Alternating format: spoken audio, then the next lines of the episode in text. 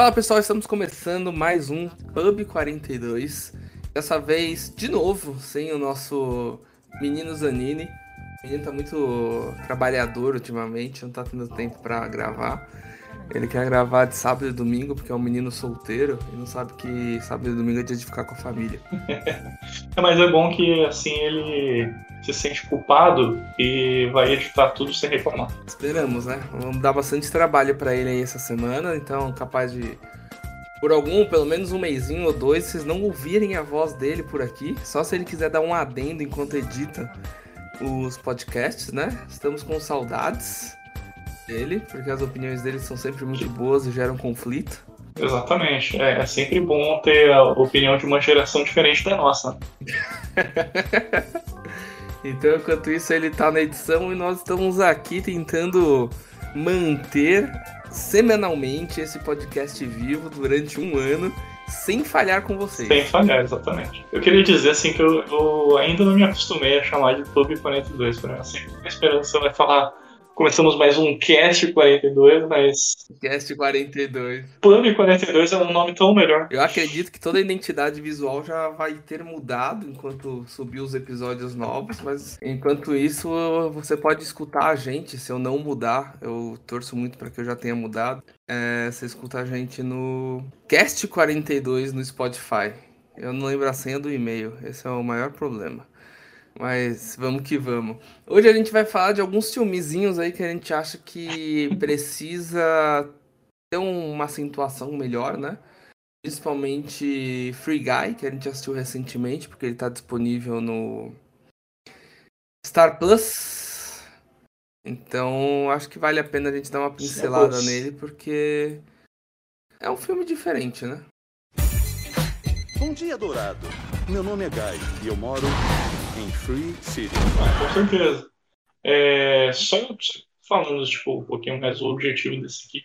A gente começou a falar no podcast anterior sobre os, as, os maiores lançamentos de 2021. E esses são os filmes que a gente considera assim que mais fizeram um barulhinho né, no, no ano de 2021. Por isso a gente queria dedicar um podcast, uma horinha aí, para falar pelo menos desses três filmes aí o Free Guy, principalmente porque é, é, ninguém esperava. Né? É, um, é um filme que a gente não esperava nada dele e acabou sendo uma boa surpresa. Literalmente nada. Literalmente nada, exatamente. E acabou sendo uma boa surpresa. Desde a Comic Con que ele veio, desde quando ele veio na Exatamente. Esse filme vai ser um filme que eu vou passar longe. Até pelos fatores da, que a gente já comentou dele ser o Deadpool em todos os outros os filmes que ele sim, faz. Sim, né? sim. Eu acho que esse é o, o, o lance assim, que mais chamou a minha atenção. O Free Guy. Que o Ryan Reynolds ainda sabe atuar. Sabe, sabe. Ele tá totalmente desconexo daquilo que ele tem sido nos outros. Todos os filmes que ele faz. Exatamente. É, não só o Ryan Reynolds, como eu acho que esse filme tem. Acho que o elenco todo tá bem bom, assim, tipo não exige muito né, do elenco, mas é, é, eu acho que não tem nenhuma, nenhuma falha assim, de, de atuação.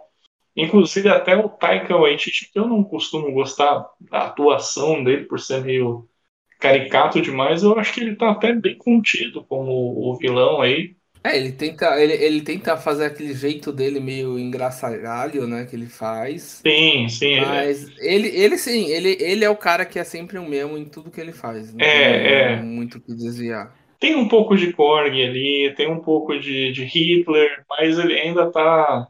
Tem, tem um pouco do, do vampiro lá, do What We Do in the Shadows. Ah, sim. Mas é, é, é, uma, é um personagem novo, assim ser um vilão, né? E o Taika Waititi manda bem.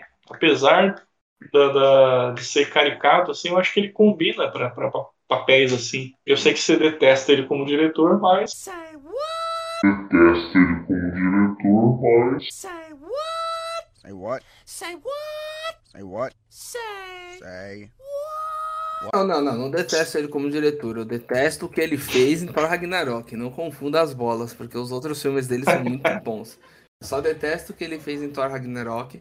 E como eu sou uma puta paga, eu tô confiante pro Thor 4, mas eu tô indo com o pé atrás. É, o, o Thor 4 tem um, uma coisa assim que. Olha, por mais que seja do Taika Waititi e você não tenha gostado do Ragnarok, vamos admitir aqui que o Ragnarok foi muito mais aceito, mais bem aceito do que os outros Thor, né? Thor 1 e 2. Sim, sim, mas, mas é porque assim, os outros Thor são fracos. Sim. Isso não tem o que duvidar. Embora o primeiro. Ó, eu particularmente gosto ainda do Thor 1. Eu, eu, não, eu sei que não é um filme fenomenal, mas ele é um filme ok. O Thor 1, ele é, ele é shakespeariano, né? É shakespeariano, exatamente. É, então. Exatamente. É shakespeariano e a galera não tá acostumada com isso. Mas é, pelo contexto em si e tudo, ele é um filme fraco pelo que os outros filmes na época apresentaram. Sim, sim. Se você for, se você for colocar hoje na, na mesa, ele dá pau a pau com um monte de filme. Sim, Inclusive sim. ser melhor do que Thor Ragnarok. Eu acho que o Kenneth Branagh, né, que é o diretor do Thor 1, ele é muito, muito bom na direção de atores. Sim. É, tanto que todas as adaptações que ele fez de Shakespeare e até o recente Assassinato do Expresso do Oriente, eu acho que as atuações todas são tipo impecáveis. Mas na técnica ele ainda parece que falta uma coisinha assim, parece que eu não sei direito do background dele, mas parece que ele é muito diretor de teatro. Então, você vê que, que os atores são, estão confortáveis no, no, no papel, nos papéis, né? Mas como filme, assim, parece que falta alguma coisa para funcionar. Só que tem uma coisa que eu acho muito legal no Thor 1, que é uma exclusividade, assim, que eu nunca mais vi em nenhum outro filme da Marvel, que é os planos serem um pouco mais inventivos. Depois eles começaram a ficar muito coxinha. Eu acho que o, o Thor 1 ainda trouxe, porque tem, tem um, um, um plano holandês ali, quase que no filme inteiro, que dá uma, uma sensação assim mais dramática, sabe? E eu acho essas ideias muito interessantes que o Kennedy Branagh trouxe para a Marvel, mas que depois não foi reaproveitado. E o Thor 2, eu acho que é... por mais que ele tenha se esforçado, eu acho que ele é um, é um filme muito esquecível, com um roteiro bem qualquer coisa. Então, é, acabam sendo os dois mais fracos. E a gente já tá falando. A gente tá falando Então, muito sabe, de Thor. sabe, sabe qual que é a merda? A merda é. E, e a merda é que assim, se você for pegar muitas das minhas críticas da época, tirando o Thor Ragnarok, eu tenho uma visão totalmente diferente hoje de um milhão de filmes que eu assisti na época. Inclusive, a Liga da Justiça, que eu tenho vergonha de falar que aquele filme era bom. Porque a gente tem um grande problema que é quando a gente assiste. Você falou Eu que era. falei porque tava na hype da galera, tudo. Mas. Olha aí, confissão. Ah, eu confesso. Confissões de um, De um um adolescente. crítico. Eu acho que a gente amadurece com o tempo e a nossa visão crítica muda bastante conforme a gente vai vivendo com algumas pessoas. E foi o que Concordo. aconteceu. Você, eu acho heresia falar que, meu Deus, aquele filme era bom. Tipo, puta, se o cara pegar. É que nem os caras que pegam os Twitter de 20 anos atrás pra falar de alguém, entendeu? Meu, é. É, é, é. É totalmente. Eu, Concordo. Eu acho que a minha, a minha opinião também mudou em relação a muitos que o filmes. site tivesse Mas, Se o site tivesse hoje no ar, o que eu faria seria pegar todas as críticas que eu fiz e fazer um, um remake dela, sabe? Tipo, uma releitura das críticas com a visão é de hoje. Eu acho que isso seria uma coisa muito bacana, porque, meu, é uma visão totalmente diferente do que eu tenho. E não dá nem pra falar, tipo, ah, é uma visão mais madura, porque, tipo, não é uma visão mais madura, é só uma visão diferente hoje na época de, de percepção de, de filme e percepção de crítica também, que mudou bastante. Mas isso a gente pode falar quando a gente for comentar de Oscar, né? Vamos falar um. Tanto que eu, hoje eu tenho muito Eu- problema sim. em discutir certos filmes. Por exemplo, não vou nem falar, não vou nem citar Snyder, porque eu sou puta de Snyder. Mas, por exemplo, puta, por que, que eu defendo o Matrix, o novo, né? E a gente já aproveita e já entra na, na onda de falar sobre Matrix. Vamos, vamos ver, né? A nossa. No que, que a gente vai discordar.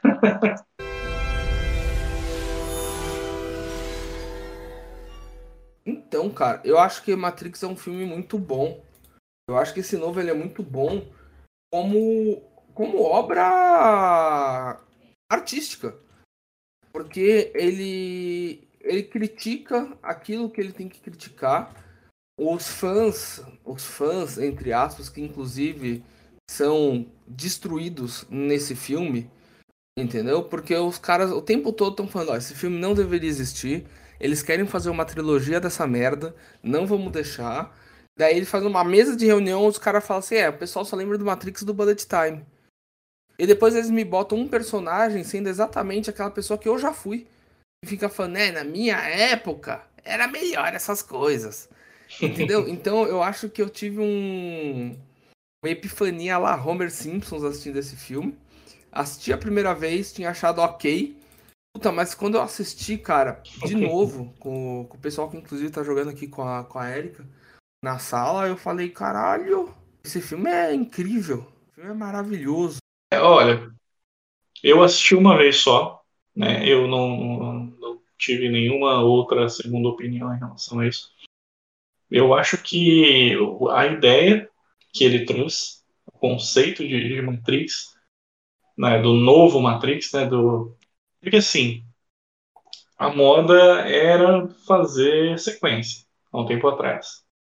Depois isso passa, aí depois a moda era fazer histórias de origem. Também, nossa, essa, essa para mim foi a pior. E aí, e aí hoje em dia a moda que a gente tem é de fazer reboots. E o Matrix traz isso de uma forma controversa.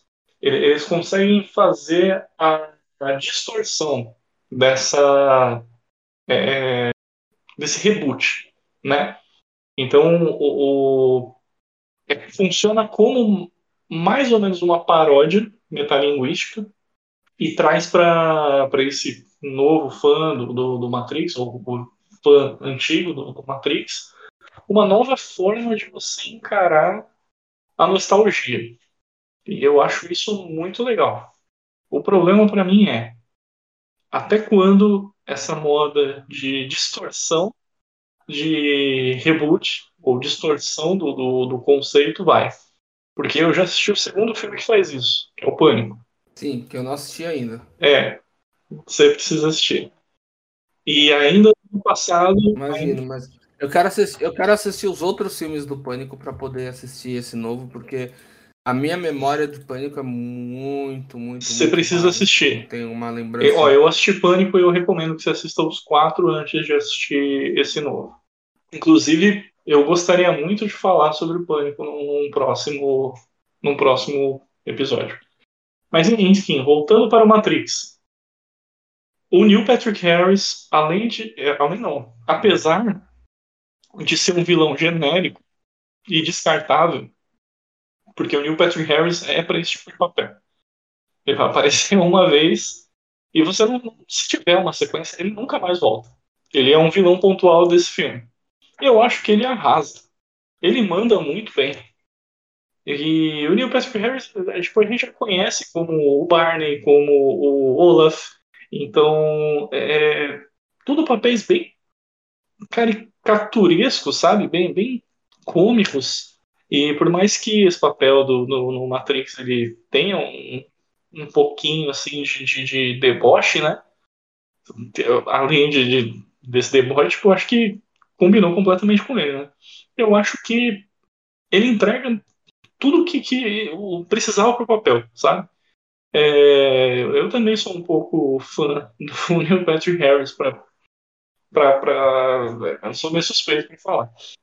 Mas é, eu diria que é um dos melhores papéis dele de, nos últimos tempos, sabe?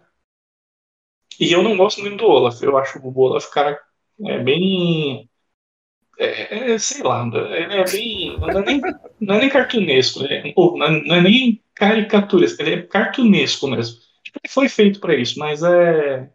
Eu acho que a, a, gente tinha a memória do Jim Carrey, né? Então talvez trazer o Jim Harris não deu uma repaginada ali, né? Mas no fim é, é, o mesmo personagem e aí ele ficou meio infantilizado, enfim. Não vou falar do, dos outros papéis dele. Eu acho que no Matrix ele tá muito bem. Pra, eu, eu rasgo seda para ele nesse filme. Então, e eu acho que o papel dele é fundamental, tá? Eu não acho que seja descartável, não. Ele é o arquiteto dessa, desse filme. É, o que eu disse não é que ele é um personagem descartável pro filme. Eu acho que ele é um personagem que vai que apareceu nesse filme e depois nunca mais. É um vilão, é o típico vilão genérico. Com o plano dele e tal, eu acho que ele não voltaria para uma sequência. Na verdade, ele, ele volta. Ele, não, ele volta se começarem a fazer um prequel do, desse Matrix. Até porque eu, particularmente, não vejo como você ter uma continuação dali. É, eu também acho que é melhor não. O Neil e a Trinity, o Neil e a Trinity alcançaram um, um alcançaram a, um poder absoluto, aonde eles têm completo controle do que é a Matrix. Eles mandam e desmandam ali. Logo, as máquinas não têm mais o poderio que elas tinham antigamente. E eu não vejo como uma máquina poderia derrotar os dois unidos da forma que eles estão. Exatamente, eu acho que não dava filme. O roteirista tem que ser muito bom para conseguir dar uma continuação nesse filme. Mas, entretudo, você tem 60 anos para você explorar de Matrix. O que aconteceu do terceiro filme até esse filme. Que aí eu acho que vai entrar os próximos filmes de Matrix. Vão explorar tudo poderia, que aconteceu poderia. durante esses, É boa ideia. esses anos, como é que foi o pós-guerra, em vez de com, como é que o Morpheus se tornou o líder que ele foi. Então você tem muita coisa que você pode explorar, Sim. tanto em série quanto em filme. Mas não acredito que os personagens apresentados nesse filme tenham capacidade de segurar a franquia como o Neo e a Trinity tinham, porque você vai ter apenas É, também acho. apenas pessoas dentro da Matrix fazendo as coisas. E você vê que a menina é bem fraquinha, né? É, dentro da Matrix em si, ela não, não, não tem um domínio tão Sim. bom quanto os outros que a gente conheceu tinha. Mas eu acho que você tem um, um, vácuo, Talvez- um vácuo temporal muito bom pra você explorar. É, talvez ah, ah, mostrar um pouco da trajetória da personagem, que eu esqueci o nome, da Jada Pinkett Smith. Não lembro o nome dela, real. Mas é, explorar um pouco da trajetória dela, né? Porque desde o último Matrix até esse filme, muita coisa aconteceu. E ela A Niobe? Niobe, isso aí. Então, é, é- tá ok, vou voltando. Eu acho que uma, uma ideia, né, uma, uma, uma possibilidade para uma sequência, né, ou spin-off, seria mostrar um pouco da trajetória da, da Nayubi, até chegar esse... Também, que é um personagem Exatamente. interessantíssimo. Ela protagoniza Sim, um jogo. exatamente. Então, tem muita coisa pra explorar. Inclusive, que jogo. de jogo, né? Mas eu, tô- eu vou te falar, eu tava falando com o Arthur hoje aqui. Eu baixei ele aqui no computador pra jogar e, cara, não tive a mesma sensação que eu tive quando Não, eu jogava né? quando era criança. É, porque Eu era um negócio novo, deixado. né? Eu preferiria Talvez- ter deixado lá na, nos meus longínquos 2006. Né? Talvez eu acho que a gente tenha sentido essa sensação porque foi uma mudança muito notória, tipo do PlayStation 1 para o PlayStation 2. Então, Sim, sim. a jogabilidade era infinitamente melhor. É, eu lembro do- dos, dos dois jogos que mais marcaram para mim. O PlayStation 2 foi Matrix e Homem-Aranha. Então, O o Homem-Aranha 2, né? Que é o do filme. Homem-Aranha 2, sim, é bom Sim, demais. Maravilhoso. Maravilhoso. Enfim. Bons tempos também. Voltando a falar de Matrix. Para mim, al- alguns problemas. Né? Pra- pra- eu entendo o conceito, mas eu acho que se é para fazer fanservice, ele tem que ser feito completo. Não gosto, não consigo gostar daquele agente Smith. Me desculpa. Mas Ah, mas lá, é porque o podiam ator ter- é. É porque o ator, o ator é é péssimo, o ator é péssimo, mas, Mas a, a questão não é essa, a questão é que a ideia, gente a esperava- ideia é boa. A ideia é, É. boa. E é justificável também. Sim, sim. Ok. Mas é, se é pra fazer o fanservice, faz completo. A gente quer ver o Weaving. E, e outra, até o nome, ele não chama mais de Mr. Anderson. Como assim, cara? Tô achando Matrix. e, é, e acho interessante o personagem do Morfeu, que não é Morfeu, do filho do Morfeu com o agente Smith. Uma ideia muito boa mesmo. Que Então, é uma ideia muito boa porque ele junta aquilo que fez o Neil ser. Exatamente. Exatamente. genial. O problema é que eu Ele acho ele bem desperdiçado depois. Depois do segundo ato de filme, ele já Mas é nem. porque ele cumpre o papel dele. Então, ele cumpre o papel dele, ele não precisa fazer mais nada depois. Sim, Depois que o Neil vira o Neil, ele não tem mais papel, ele não tem mais função, entendeu? Então eu acho que. assim como no primeiro Matrix. Assim, mas, é que o Morfeu no primeiro Matrix é pica, né? O cara é bom. Não é descartável. Exatamente, cara. então, Ele- é. Ele é descartável Aí que porque tá. ele não é o Morfeu e nem o Smith. Porque a partir do momento que você. O Morfeu tá morto e o Smith tá vivo, você não precisa mais dele. Tipo, o próximo filme pode não ter ele. Sim, Se Deus quiser, mas vai ter. Vai ter ele como agente, se, se tiver próximo filme. ok. Mas é, o ator é bom. Eu gosto do Arya Abdul. Nossa, é o nome mais difícil de, de se pronunciar. E eu, eu gosto do ator. O personagem é bom, mas não é o Morfeu e não é o Lawrence Fishburne, né? Então, é, é o que eu falei. O problema não tá no filme, mas é, o fanservice que foi mal feito. É, Sim. enfim, funciona. Mas talvez tenha ajudado na decepção de muita gente que esperava ver o Morfeu, que esperava ver o Agente Smith. Ah, mas. Mas eu vou te falar, esse negócio aí de decepção, bibibi, bababó, não é culpa do filme. É culpa de vocês, pessoas, que ficam, que ficam criando expectativa nos negócios que ninguém prometeu nada. Sim, Entendeu? Por isso que quando uma pessoa vira assim e fala, ai, fiquei decepcionado, porque bababá, bababá", é a pessoa que. É, é o Murphy. é, é, Entendeu? Essa pessoa é o Murphy. e, e É o mais. Murphy no filme. E mais, é, eu acho que o Ken Reeves fica muito melhor de barba. Só, só, uma, só um, um acréscimo aqui. Ah, mas é que daí o problema, o problema do filme todo é que você fica achando que ele é o John Wick, ele tá, e ele tá cansado também. Ele tá né? não cansado. fazer esse Então, é, Ele eu tá- entendo- Vontade zero. eu entendo plenamente por que, ele não quis cortar o cabelo e fazer a barba para fazer esse filme. Eu entendo, entendo plenamente. Apesar dele de aparecer por alguns segundos sem cabelo e barba. E é justamente por isso que eu entendo. Ele tá. O, o Ken Reeves é um ator que você olha pra ele assim e fala, né? Desde a juventude dele ele não mudou nada. Só que se você vai ver ele sem barba e com cabelo cortado, aí você vai ver que ele mudou assim. Que ele envelheceu. Pra caramba. Envelheceu pra caramba, muito. Caramba. Por isso que talvez o Ken Reeves de, de cabelo e barba seja uma opção melhor aí, apesar de lembrar sempre de um Wick. Eu acho que tinha que mudar um pouco o visual, né? Não sei. O próximo filme, assim. Ah, tava precisando, né? Não vai ter próximo filme dele. Não vai Tá ter próximo filme com ele. Acabou, cara. Eu acho que. Não, vai, Eu acho que vai- não, não tô falando nem do Matrix. O próximo Ah, filme vai é ser Reeves. John Wick, então ele vai estar igual. Vai ser John Wick 4 e 5. É, exatamente. O problema É só isso. O Ele, só problema quer, é ele ele só quer fazer o John, John Wick Wick agora. pra Ele só sempre. quer fazer John Wick agora. Não, filho, deixa ele fazer John Wick. é. É, aí é que tá. Eu acho que ele tinha que se Ah, mas ele não reinventar quer, também. velho. Já tá cansado. Pra que, que ele vai se reinventar se ele tá, tá firme numa franquia? Você acha? Você tem quase 60 anos, carreira consolidada. Aí você vai ficar querendo, ah, eu vou ficar me reinventando. Ele não quer ganhar Oscar, cara. Ele só quer botar dinheiro na conta e andar de, e andar Não, de tudo metrô bem. depressivo. Mas eu acho que. Eu acho que ele é um, excelente ator. Que eu não acho se que ele é provou. bom, só eu não acho ele excelente. E isso acaba sendo. Isso acaba sendo Eu um acho que ele, eu acho que ele é bom. excelente, Ele, é- ele é o, o- Como é que é a teoria? Acho que eu até cheguei a falar aqui uma vez no podcast do.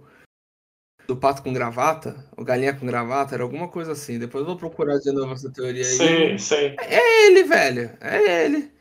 Entendeu? Eu não tem. Ele é um bom ator. Mas eu acho que ele é, tem- "Ai, meu Deus, o Nicolas Cage, entendeu?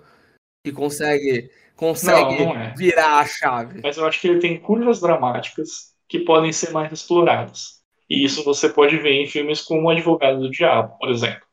Ah, mas isso ele era novo. Pega o filme dele, velho.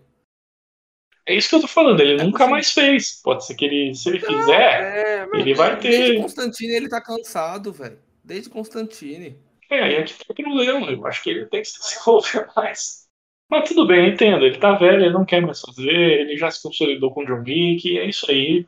Keanu Reeves vai ser John Wick pra sempre. Não, e aí? Você lembra aquele filme horrível que ele fez lá? Da. da...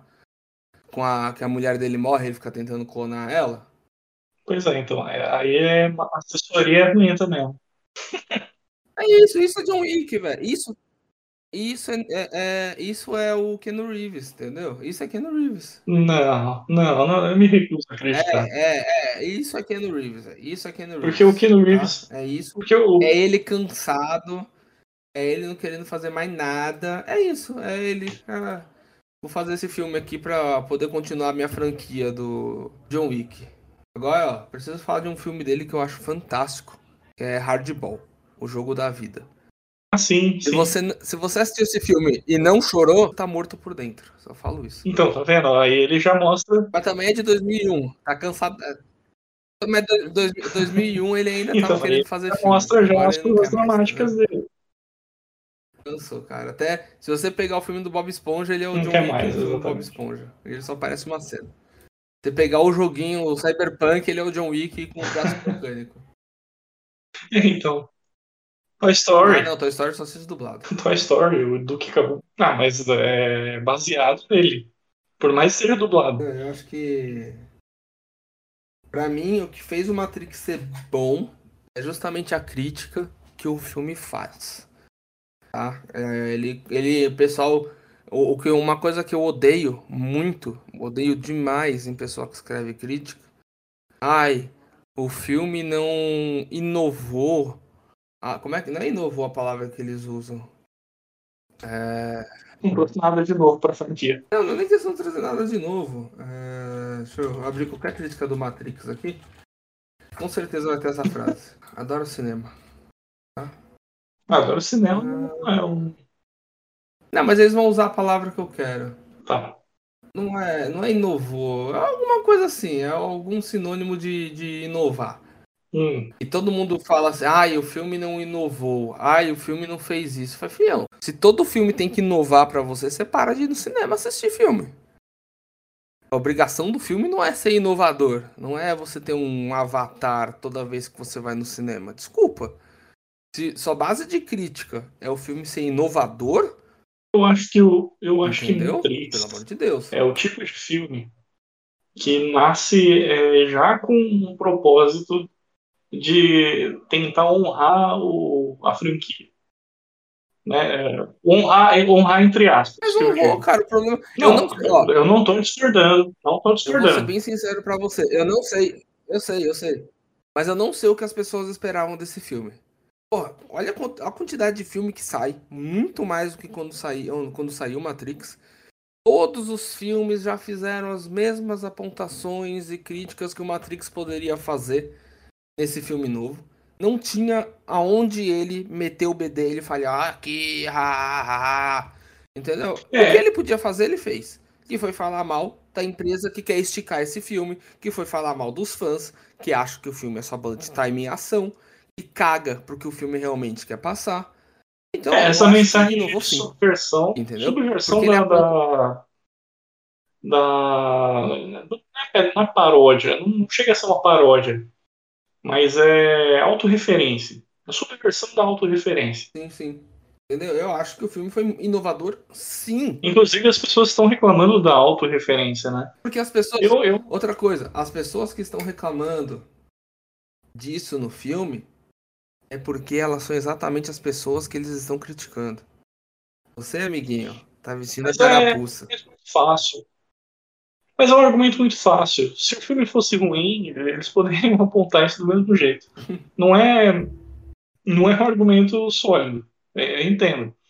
Mas, é, como eu falei, o filme não é ruim. Eu gostei do filme. Gostei da autorreferência, gostei das piadinhas de metalinguagem. É, eu acho que em certo ponto eles forçam um pouquinho a autorreferência, a ponto de você ter a, até a projeção do- dos filmes antigos no meio do filme. E isso talvez tenha sido um golpe meio baixo assim, para nostalgia. Mas eu entendo, tem um propósito. E para mim, os poucos problemas, né, que como eu falei do Agente Smith, que é um péssimo ator e não tem nenhum carisma, talvez se fosse um ator bom, é, teria aproveitado melhor essa ideia. E a barriga que ele tem no final do filme, né, na, na minha opinião. Ah, mas a barriga, Eu acho barriga que eu acho que é meio proposital. Poderia. É proposital, com certeza. Mas ele poderia ter terminado tipo, uns 10, 15 minutos antes. Ah, sim, isso sim. Mas daí você não. Pra mim, é só pra ficar perfeito, assim, só pra. Ah, é filme ponto final, assim. E, outra coisa que eu não gostei foi aquela versão que fizeram do Wake Up, do Rage Against the Machine. Que, sei lá. Eu, é porque o, o primeiro filme tem esse crédito e é muito, bom. Você se sente, nossa, agora eu vou voar junto com o Neil. Sim. Porque, tipo, é, é, é vibrante o negócio. E aí, é, dessa vez, eu sei lá quem que fez essa versão, que banda que é. Mas é uma versão meio broxante, assim. Quem, quem os créditos. Ai, que, nossa, que versão é essa? Não, não é que nem, tipo, o Cemitério Maldito.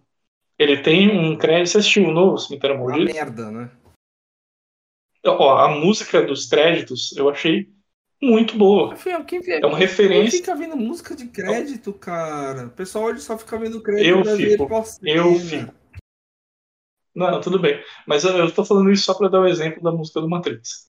Porque a música do- do- dos créditos do Cemitério Maldito é uma versão da música do, do Ramones, do, do primeiro filme. E é, assim, mais atual, né? Meio indie rock. E eu achei que ficou muito bom. Agora, a versão que fizeram aí do Rage Against Machine pro Matrix. E eu falo do Matrix principalmente porque a trilha sonora é muito marcante. Também é outro fator nostálgico. Então eu esperava mais. Mas ok. Ou, de repente uma trilha nova, né? não precisava ser a mesma música com uma versão bosta. Mas aí que tá, justamente, a trilha sonora é a mesma porque você tá revivendo aquilo que você viveu. Então você não pode mudar. A- E a- colocar essa versão do the Machine. Não, mas daí é a versão que se encaixa melhor naquilo que ela queria que se encaixasse. Aí tem toda. tem Não, toda a mas então colocasse uma banda boa pra fazer. Ah, mas ela gosta daquela banda e devia estar mais barato os direitos também, tem isso. Pode ser, pode ser, mas pra mim foi bem ruim. Vou até pesquisar aqui. Daí saindo já de Matrix, eu acho que a gente falou bastante, acho que não tem mais nem o que sugar desse filme. Ele tá chegando nas no, na HBO dia 28 e com certeza esse podcast vai sair depois, né, Gustavo? É, então dá uma. Assiste, assiste o Matrix se você não assistiu o Matrix no, no cinema ou na Bahia dos Piratas. Dá uma assistida que eu acho que é um filme que vale muito a pena, uma atençãozinha, uma visão mais crítica e filosófica do filme, porque eu acho que valeu. Valeu muito. Mas não vou assistir de novo. Valeu. Não vou assistir de novo. Isso eu, eu te garanto que eu não, não vou assistir de novo o filme. Eu acho que eu vou assistir de novo, sim, que eu só assisti uma É, eu assisti duas, acho que tá bom, entendeu? Não precisa assistir de novo por enquanto. Então vamos sair da Matrix e vamos falar um pouco do Homem-Aranha. Find Peter Parker!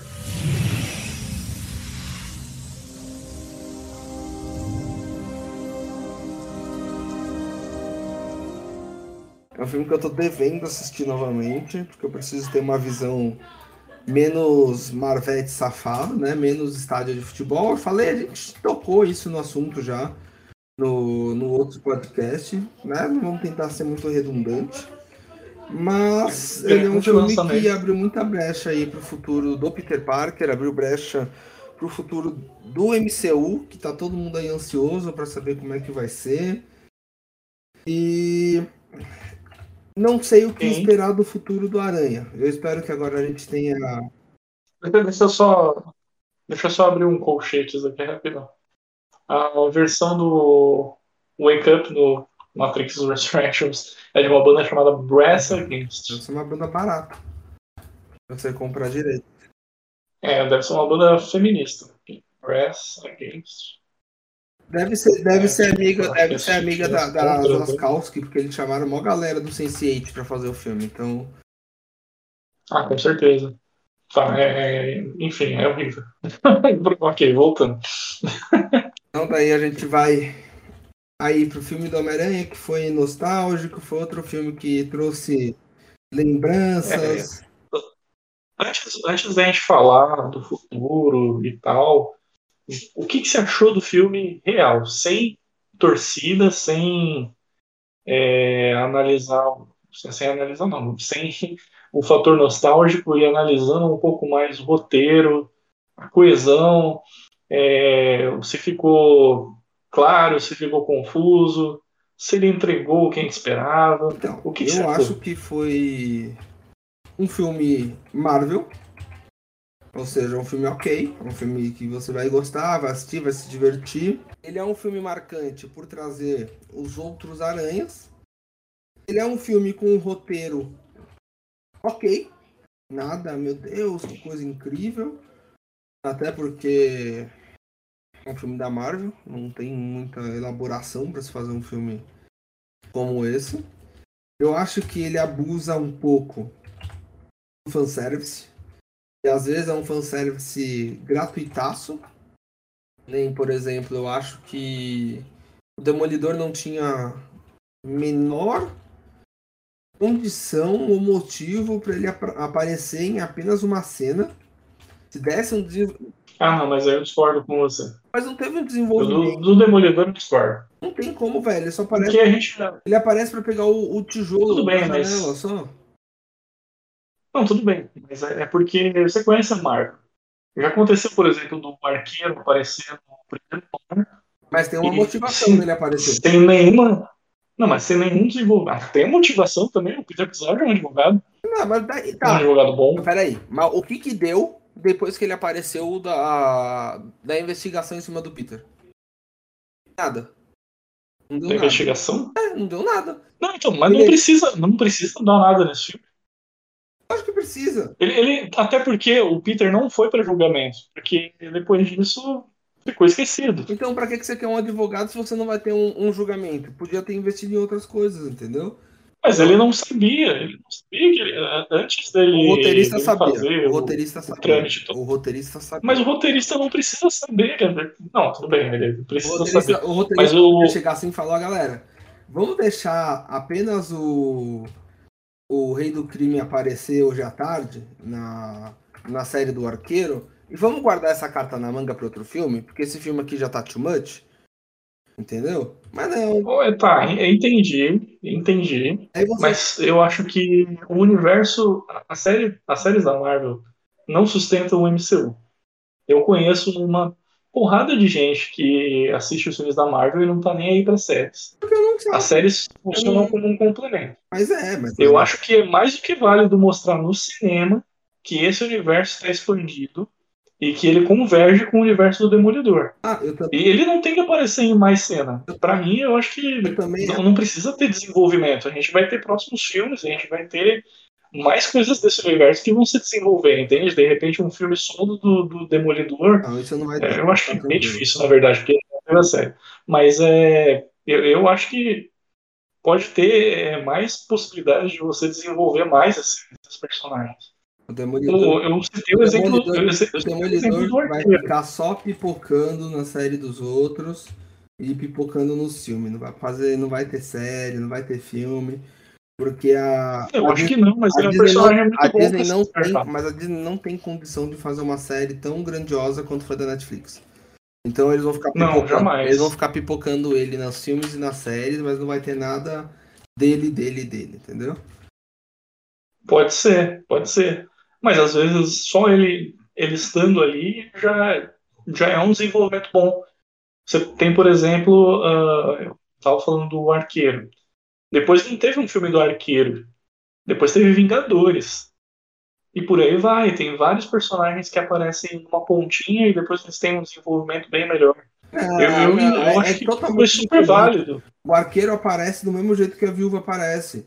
Tipo, ó, estamos trabalhando. Exatamente, do mesmo jeito que a Viúva eles- aparece. Mas eles têm participação em todos os filmes é, que representa, que, que justifica a aparição deles. O arqueiro lá com o Thor, a viúva negra dando porrada no rap. Tudo tem um, um, um- porquê. Eles não estão ali simplesmente porque eles precisam estar ali. O, do, pra mim, o Demolidor, ele simplesmente. Ah, vamos colocar ele aqui? Ah, vamos. Então é isso aí. Não, eu acho que o Demolidor, eu acho que o Demolidor representa uma convergência com o universo das séries. Sim, mas daí você já tinha feito isso antes. Você não precisava usar esse filme pra isso. entendeu? Você já tinha, mas você já tinha feito isso aonde? No, na série, à tarde? Não, então na série, é isso que eu tô falando. Nas séries, ninguém, todo mundo tá cagando Mas você não do- precisava fazer isso nesse filme, entendeu? Porque o que a participação dele não gerou nada. Foi só tipo gratuito, entendeu? Não, mas eu acho que foi uma oportunidade. Não, foi É, ele gratuito. precisava de um advogado.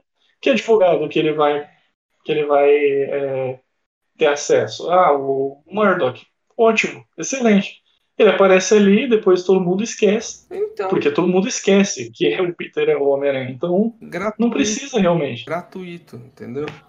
Podia, sei lá, eu achei que foi muito grátis a aparição dele. Não, Não foi. gratuito. É, foi Pode, gratuito. pare- pode parecer no primeiro momento. Foi, foi, Mas foi é, eu tipo, vejo- vamos colocar aqui pro pessoal gritar no cinema. Tipo, a aparição dele, ele ter aparecido, Não, eu- ele ter aparecido e não aparecer não muda nada no filme. Essa que é a real. Entendeu? eu- Esse é não meu muda problema. nada no filme, Esse é ok. meu problema. Mas conhecendo o padrão Marvel, conhecendo o padrão Marvel, eu acredito que mais coisa pra frente vai ser desenvolvida. Ah, vai, mas Tudo daí, bem, mas daí não vai, não vai ter um filme do Demolidor, mas de repente fazer? você pode ter uma Podia- aparição maior do Podia Justiceiro. fazer ele Você pode ter uma aparição da Jessica Jones. Ah, mas você podia fazer ele abrindo a porta escrito Matt Murdock advogado, entendeu? Não precisava ter o ator lá. Tudo bem? Podia ser mais sutil, ok, podia ser mais sutil. Mas é isso que eu tô falando, a Marvel não dá ponto sem nó. Eu acho que se eles colocaram o Matt Murdock lá, não foi de graça. Não, porque agora ele vai ser o Demolidor, vai encontrar o Homem-Aranha, vão ser amigos, porque o Rei do Crime tá lá. Talvez, talvez a Marvel esqueça o Demolidor. Só que eu acho que isso é a Marvel mostrando que a- o universo das séries do Demolidor converge com o MCU. Sim, Porque quando o Matt Murdock aparece, não, não abriu nenhum portal. Ele realmente tá ali. Sim, do mesmo- é do mesmo jeito- universo. do mesmo jeito que o Rei do Crime tava de tarde lá, entendeu? Na verdade, ele já tinha aparecido. E na primeira temporada, nas primeiras antes. temporadas de Jessica Jones, de Demolidor, tem referências do Hulk e tal. Sim. Mas é é isso que eu tô falando, tipo, é sutil, mas é- eu acho que não é de graça. Eu Eu acho que. Eu acho que a Marvel pode desenvolver mais aí. Tudo bem, eu entendo que pode não ser, podia não ser nesse filme, porque esse filme já tá recheado de, de fanservice. Entendeu? Mas eu, eu não vejo, eu não vejo como algo gratuito. Eu vejo. Mas tirando isso, cara. Beleza. Tirando isso, eu achei o filme bom, me diverti, gostei de ver o William Defoe destruindo na atuação do duende dele. Gostei muito de ver o, o Tobey, que era isso que a gente queria. A gente não queria o filme do Aranha, a gente queria ver o Tobey. Maguire de novo. E eles ainda fazem aquela honraria de dizer, não, traz o verdadeiro Homem-Aranha. Pá, e o verdadeiro Homem-Aranha é ele. Entendeu? O verdadeiro Peter Sim. Parker, não o verdadeiro Homem-Aranha. Então, tipo, É, Pra é. mim, isso valeu o filme, cara. Valeu o filme, você redimiu o Andrew também. O filme foi bom, foi bom. Ele me deu aquilo que eu queria, mas tipo. Já esqueci, entendeu? Sim, é, concordo. Acho que foi o grande lançamento de 2021. É mais, é, E aí, É mais um- 2000, tipo, virou janeiro, ninguém mais fala nada. não, né? é mais um filme da Marvel. Ah, foi legal, foi aquela semana. Depois que passou aquela semana, todo mundo esquece. E vamos falar do filme do Batman, vamos Sim, Vamos falar do Doutor Estranho, porque eles me dão o trailer do Doutor Estranho no final. Entendeu? A Marvel Sim. pode esquecer os filmes dela, não tem que, muito o que dizer. é, eu ainda acho que o filme mais impactante da Marvel continua sendo Guerra Infinita. Guerra Infinita e Soldado Invernal são os melhores filmes da Marvel até hoje. O Soldado Invernal eu acho que é o melhor filme ever. Mas o. Eu falo do Guerra Infinita porque o Guerra Infinita acaba daquele jeito Ele e é aí você perfeito. tem mais um ano para é sequência. perfeito. É, ele, ele foi feito estrategicamente para a gente pensar nesse filme durante um ano. Entendeu? Diferente do Homem-Aranha, por exemplo, que me apresentou o multiverso e eu caguei pro multiverso. Porque a gente. Porque a gente já tá carregando essa história do multiverso desde o início do ano, com o Wanda, com, com o Loki. Então a gente já tava esperando que isso fosse acontecer, entendeu? Não foi uma surpresa. Um multiverso. Sim. Então, Exatamente. Talvez isso tenha estragado um Não, pouco a todos os experiência. spoilers- todos os spoilers. não. Todos os, todas as surpresas desse filme foram previstas. Sim. Não tem nada nesse filme que, que falar, nossa, isso realmente foi surpreendente. Não, tudo estava sendo previsto. É, entendeu? Então, Eles entregaram exatamente aquilo que a gente queria e ponto. então, por isso que eu não tenho muito que, ai meu Deus, eles sempre entregam, sempre entregam aquilo. De vez em quando, Não, ah, entrega, entrega. A maioria da- das conspirações, tudo. De vez em quando você se surpreende com algo como foi Infinity War. Mas demais, cara. É, Tipo, sim, sim. ah, você já espera as coisas, porque é isso que eles gostam, eles gostam de dar filme mastigado. Por isso que pra mim o filme do ano foi Snyder Cut. As melhores quatro horas do ano. Também, também considero um dos melhores filmes do ano. É, a experiência de assistir foi muito boa. E foi, foram quatro horas que passam muito rápido. Mas a gente já falou bastante do Snyder no podcast. A gente está falando do Miranha. Eu queria falar. É, a gente costuma falar do. O, onde o filme é, foi redondo, é, tipo, por que, que ele é um filme ok e tal. Eu acho que esse filme tem algumas ousadias que a gente deve comentar.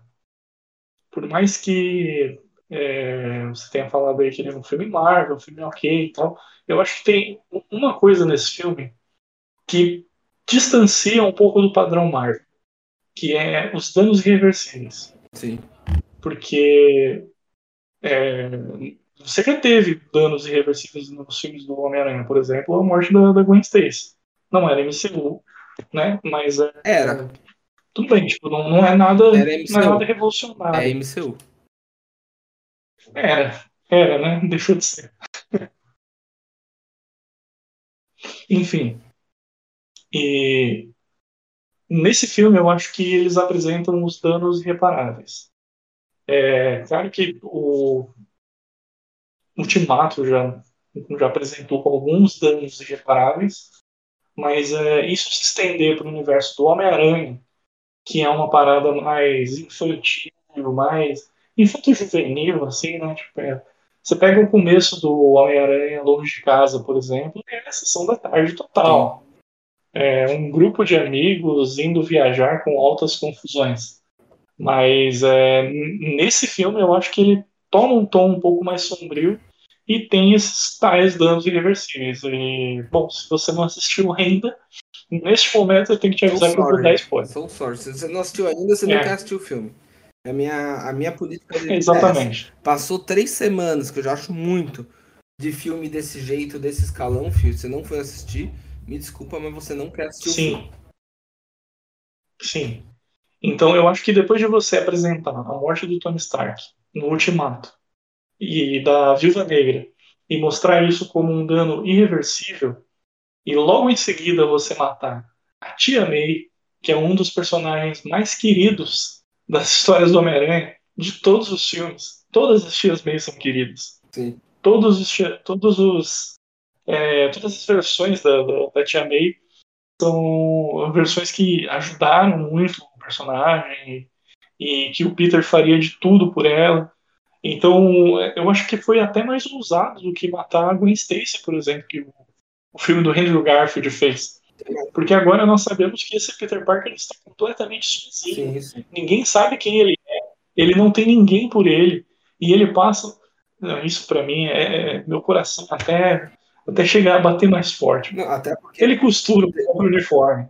Ele costura o próprio uniforme, como é feito nos quadrinhos. seria uma filha da putagem tão grande deixar a Tia May viva e ela não lembrar do Peter Parker, velho, que não, não dava pra ter continuação, não. A melhor coisa foi matar ela mesmo. É verdade.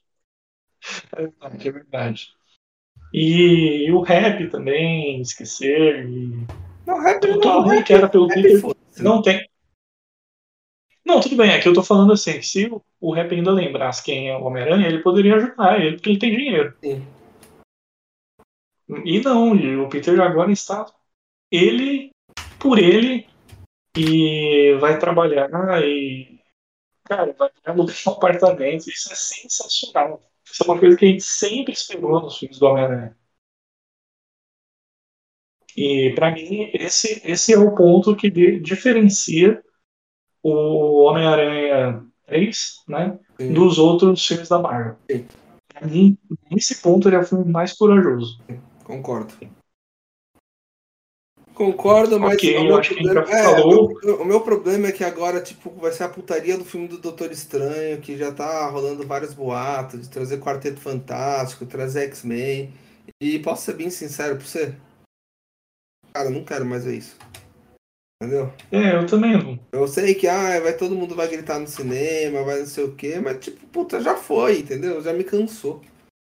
Sim, sim, eu também acho que já deu. Acho que é- seria muito legal eles trazerem o X-Men e o Quarteto Fantástico sendo outro X-Men e outro Quarteto Fantástico.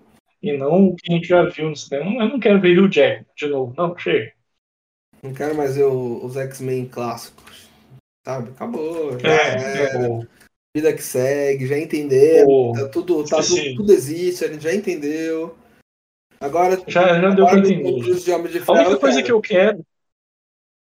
É, a única coisa que eu quero é, nesse multiverso é o Deadpool. Ah, não, para também. Você, você quer botar umas porcaria aqui, pelo amor de Não, eu quero, eu quero o Deadpool, eu quero o Deadpool na MC, no MCU. Eu quero, eu quero ver, eu quero ver o que, que o que ele faria no MCU. Então, estão falando, Porque falando o filme do Deadpool é o- muito largado. Tô falando que ele vai ser o Stan Lee, né? Que ele vai ficar aparecendo no filme igual o Stan Lee.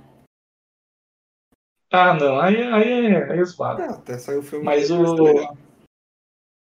Não, eu, eu quero ver um mais 18 Deadpool no MCU. Difícil, difícil. Bem difícil. Difícil, difícil. Mas de repente, por que não? Seria uma forma da, da Marvel atrair novos públicos. Afinal, os quadrinhos, você tem o infanto juvenil ali e você tem é, quadrinhos mais Mas adultos. o, pro... Seria uma forma do, do, da- do MCU trazer um Mas o problema. mesmo. O, pro- tem- o problema é que é tudo interligado no MCU. É tudo interligado. É, Sim. Você vai obrigar a criança a assistir o filme do Deadpool. Não, mas eu acho que poderia ter uma, um distanciamento. Eu acho que é difícil. Por exemplo, mostrou o Demolidor, mostrou o Demolidor no filme do Homem-Aranha. Então você já sabe que existe um justiceiro nesse universo. E aí você faz um filme do justiceiro com o John Burton no MCU, mas faz um filme mais 18 no justiceiro. E você sabe que se passa no MCU. Não- Ah, Talvez uma referência sutil ou outra, mas é, eu não estou falando nem que isso, isso é necessário, tá? eu só estou falando que é uma possibilidade. vamos ver. quer- Vamos ver o- a série do Cavaleiro da Lua. Vai ser o. O Cavaleiro da Lua, Vai ser exatamente. o cara que vai mostrar pra gente se eles vão seguir um negócio mais agressivo ou se eles vão só brincar com a gente. Sim, sim. Eu, eu tô um pouco com o pé atrás com essa série do Cavaleiro, Cavaleiro da Lua. Ah, eu gosto do Cavaleiro da Lua. Tô... Eu acho. Não, eu acho que pode ser sensacional, como eu também acho que pode ser uma bosta. Gosto bastante do. Gosto das histórias do Cavaleiro da Lua, gosto do Oscar Isaac pra caramba. E acho que é, a, possibilidade deles fazerem merda também é bem grande. Sim, toda certeza. É, então. Tem, por isso que eu fico com o pé atrás. Mas vamos ver como vão ser os nossos próximos capítulos aí da, do, do universo É Marvel. março, né? Março tá aí pra gente ver. Sim. Então é isso, né? É Falamos do- do- das grandes estreias. Falamos até De demais. Oh, é, exatamente. Falamos até demais, já tem bastante serviço aí pro Zanini fazer. Eu não quero falar mais nada sobre isso. Eu espero que vocês tenham gostado. Não esquece de comentar lá na nossa postagem no Instagram, que é pub42 underline. O que, que vocês acharam quando sair esse episódio. É, a gente vai fazer um. Talvez a gente faça uma caixinha de texto na semana que sair o episódio para ver interagir com vocês, vamos ver como é que vai ser essa dinâmica. Eu espero que vocês tenham gostado. Eu vou ficando, até, eu vou ficando por aqui. Até a próxima e falou. Falou.